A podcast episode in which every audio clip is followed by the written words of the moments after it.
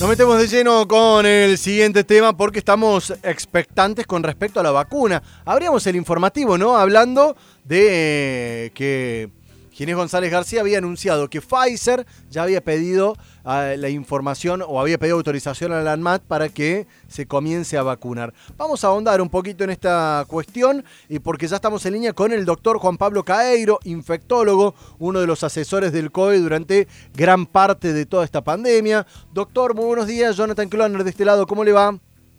Buen día, ¿qué tal, Jonathan? El gusto de saludarlo. Bueno, doctor, esta semana marcó lo que yo vengo diciendo, el, el, primer ataque hacia el virus, ¿no? Porque ya se comenzó a vacunar eh, en el Reino Unido, apareció la vacuna de Pfizer. ¿Qué se conoce aquí en, en Argentina? ¿Efectivamente se pidió autorización a la ANMAT para que Pfizer pueda ser aprobada su vacuna? Sí, sí, y Argentina también participó en los estudios clínicos, ¿no? El doctor Fernando Pollack y el Hospital Militar de Buenos Aires un, fue uno de los sitios a nivel mundial que ha aprobado la vacuna, así que sí.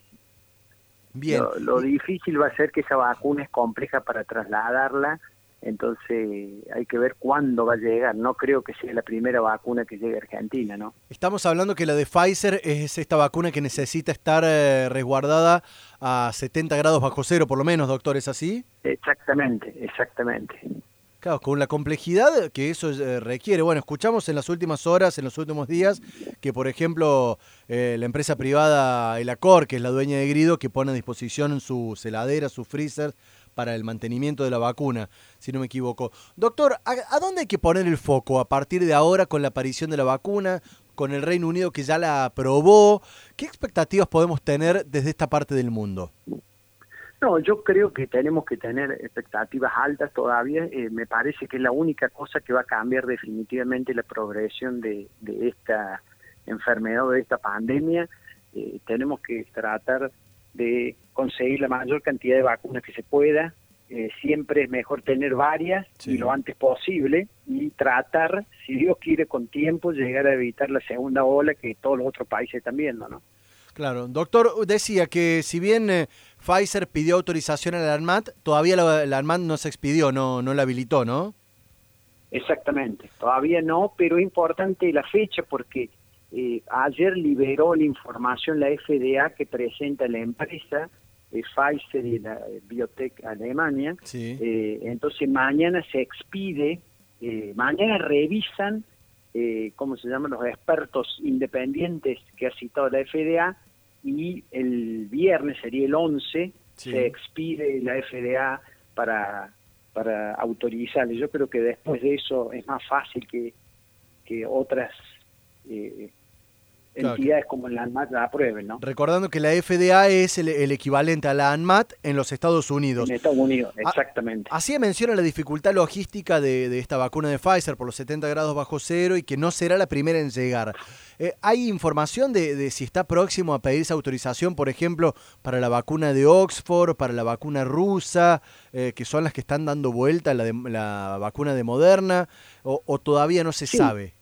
Sí, ya hay información y está publicado en fase 3, también 2.3, que se publicó esta semana en el Lancet de la Oxford, que sería la, la británica de AstraZeneca, sí. y estamos esperando el fase 3 definitivo de la rusa, mientras se manda obviamente a, a pedir autorización, ¿no? Eso es casi simultáneo en tiempo real, entonces yo creo que en, en, de acá a fines de diciembre vamos a tener más noticias, ¿no?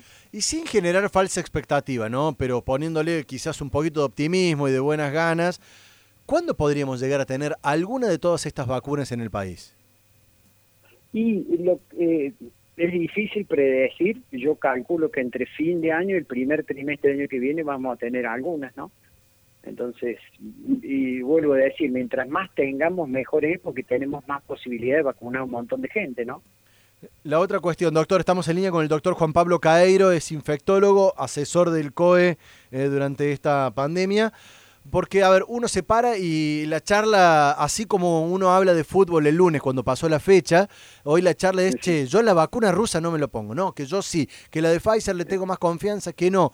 En esa discusión, ¿a, ¿a dónde hay que apuntar o por qué uno apelaría a decir a esta vacuna sí y a esta vacuna no? No, eh, ojalá tengamos muchas para elegir. Eh, yo creo que vamos a ir teniendo eh, de a poco, independientemente una y después la otra y después la otra, porque no hay suficiente para todo el mundo. Claro. Entonces, Argentina ha pagado o ha prometido pagar, cierto. Entonces, eso también ayuda a que los países menos recursos tengan la vacuna lo antes posible. mientras estén eh, la aprobación de la ANMAT y fase 3 terminado, yo creo que las vacunas que estén las debemos usar. ¿no? Mañana le ponen sobre la mesa las tres vacunas eh, con, con, más prensa, digo, la de Oxford, la de Pfizer y la Sputnik. ¿Cuál elige usted? No, claramente la que tiene más efectividad es la de Pfizer o la de Moderna. Hay dos nuevas, ¿no? Pfizer y Moderna que son muy, muy parecidas con esta tecnología nueva. Creo que son las primeras eh, si uno tuviera, eh, después viene en eficacia la muy pegadita la rusa y un poquito más abajo la de Oxford. Doctor, sacándole un poquito del tema de la vacuna, lo aprovecho en línea y le consulto con respecto a este último fin de semana largo, que fue una muestra de lo que podría ser el verano.